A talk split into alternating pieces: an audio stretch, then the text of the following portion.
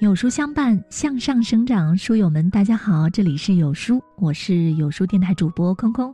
今天的文章，我们来听到：远嫁的女儿都欠父母一生对不起。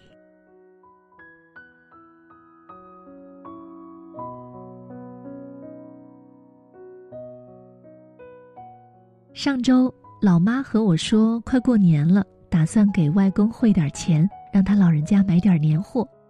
我问我老妈过年是否打算回去看一看外公，她说，来回一趟高铁票要将近两千，还不如把这钱寄给你外公，自己买点好吃的比较实在。听完不免心中感慨，已经十年没回娘家的她，难道真的一点都不想回去吗？不，微红的眼眶显然已经暴露她难言的心事。三十年前，老妈不顾父母的反对，一意孤行的离开家，跟我爸从四川辗转一路来到福建的一个偏远小山村。结婚三十年，他们一共只回去过三次。第一次是在我三岁的时候，他和老爸一起带我回去拜见各路亲戚。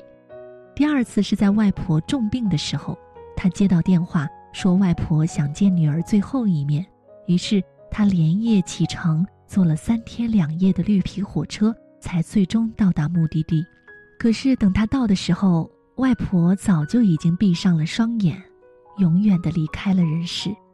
第三次，便是二零一零年，我考上大学，和老妈一起回去给外公过生日。如今转眼二零二零年，距离他上一次回乡已经满十年。这十年间，老妈从黑发。变成了白发，外公也垂垂老矣。可是人生还剩多少个十年？又有多少个十年呢？去年外公做了一个手术，住院大半个月。远在福建的老妈无法伺候床前。出院后，外公对老妈说：“日后等我去了，你这辈子就不用再回来了。”听来心如刀绞。没能见上外婆最后一面，是老妈一生中最深的遗憾。而对外公无法尽到的孝道，也将成为他心中永远的痛。年轻时总觉得爱情大过天，要追随自己的心意才能无悔余生。历经生活之后，才明白父母那份与子女相守的殷切，对于远嫁的女儿来说，回家的路成了最远的路。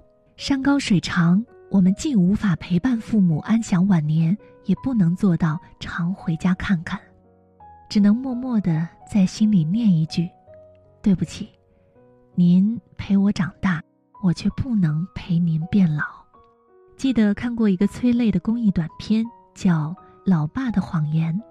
短片中，远方的女儿打来电话，爸爸笑着说：“自己和老朋友出去玩去了，还一起拍节目呢，挺忙的。”面对女儿的关心和追问。爸爸一再表示让女儿放心，没问题。我呀，吃得饱，睡得香，一点都不闷。你妈妈不在，她出去跳舞了。可是镜头一转，是爸爸落寞的背影。女儿不知道的是，忙着拍节目的爸爸正站在空旷的医院走廊里黯然神伤，而那个去跳舞的妈妈，实际上正在住院治疗。父母口中的“我没事儿”，其实是最大的谎言。在子女面前，他们永远最懂事儿。远嫁的我们，永远也不会知道，父母为了让你放心，承受了多大的孤独和苦楚。我们听到的、看到的，关于父母的一切，只是他们愿意让我们看到的样子。想到我的大学同学从四川嫁到了东北，他跟我说。有一年，他妈妈生病了，需要做手术。在进手术室之前，妈妈跟他打了一个电话。他没有察觉到妈妈的情绪变化，还是像往常一样闲聊一些小事儿，顺便抱怨了几句，因为做家务跟婆婆吵架的事儿。爸爸让妈妈不要说话，然后假装什么事情都没有发生，一直在劝慰她。直到挂了电话，妈妈才被送进了手术室，因为不想让她担心。这件事其实一直瞒着他的，如果不是去年过年回家，邻居无意中透露，他可能永远也不会知晓。我们总说女儿是父母的小棉袄，但不管你承不承认，远嫁的女儿注定是父母丢失的孩子。他们给不了父母儿女承欢的天伦之乐，也无法及时参与到父母后半生的生活，这是远嫁女儿最大的遗憾，也是对父母最大的亏欠。作家风小谷分享过一个感人的故事：村里面有一个老人因为癌症去世了，在他生病、身上痛得要命的时候，陪在他身边的只有老伴儿，因为他们的女儿远嫁他乡了。记得有一年，闺女回来看他，带来了一个智能手机。临走的时候说：“想他了，就用手机开视频，就能看到他。”可是老人拿着手机摆弄半天也看不见女儿。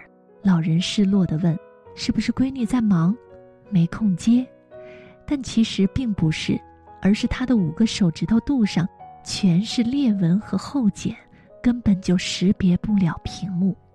后来，癌细胞蔓延到了全身，老人常常痛得神志不清。这一神志不清，对着谁都叫自己闺女的名字。他的老伴儿在电话里大哭，让女儿立马买车票抓紧回来。临死前，闺女、外孙和女婿守在他身边陪伴，终于成全了老人最后的心愿。在生病的那段时间里，老人常说的一句话就是。得了绝症也挺好，闺女电话都多了，还说今年回家一起过年。为了多见见女儿，多听听女儿的声音，老人竟要感谢绝症，仿佛是绝症成全了他和女儿最后的团聚。对于父母而言，远嫁的女儿就好像一个丢失的孩子，想见见不到，想摸摸不着，即便是偶尔听一听远方的声音。却也像是一个讨糖吃的孩子一样，假装不在意，偶尔唠唠嗑，想见便能见，一个电话就出现，吃饭、逛街、晒太阳，那些一桩桩、一件件看似寻常又普通的一饭一书的小事儿，其实恰恰构成了父母后半生绵延不绝的小欢喜，而这些寻常的幸福。对于远嫁的女儿和他们的父母来说，都是一种奢望。父母时刻牵挂，女儿时常愧疚。即便婚姻幸福，却也总有遗憾。远嫁赌上的是父母和女儿双份的幸福和未来。毕淑敏在《孝心无价》中写道：“有一些事情，当我们年轻的时候无法懂得，当我们懂得的时候，已经不再年轻。”远嫁之前，天真的认为交通发达的天涯若比邻，信誓旦旦地说回家的路再远，一张车票就能解决。可是远嫁之后才发现，从离开的那一刻起，回家就成了奢望。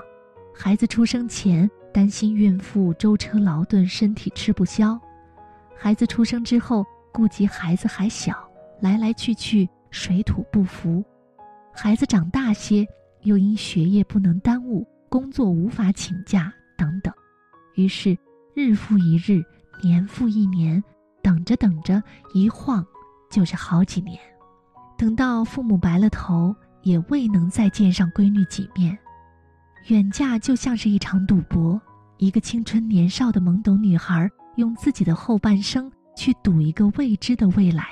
将自己的身心托付在一个陌生的城市和家庭，生活的幸福尚且能让父母聊以慰藉，倘若生活的不幸，亏欠的不仅仅是父母的放手，还有自己的后半生。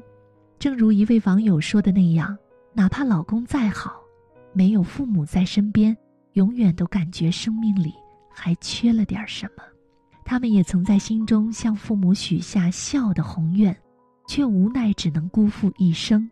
每一个远嫁的女儿都欠父母一声对不起，对不起，你们陪我长大，我却不能陪你们变老。对不起，你们为我的前半生操碎了心，我却不能为你们的后半生尽点力。来日并不方长，有些离别分开便是一生。愿每一位远嫁的姑娘和父母都能被岁月温柔以待，在盛开的时光中，不负流年。在这个碎片化的时代，你有多久没有读完一本书了？长按扫描文末二维码，在有书公众号菜单免费领取五十二本共读好书，每天都会有主播读给你听哦。喜欢文章可以在文末给个再看，或者把喜欢的文章分享到朋友圈吧。我是空空，明天同一时间不见不散。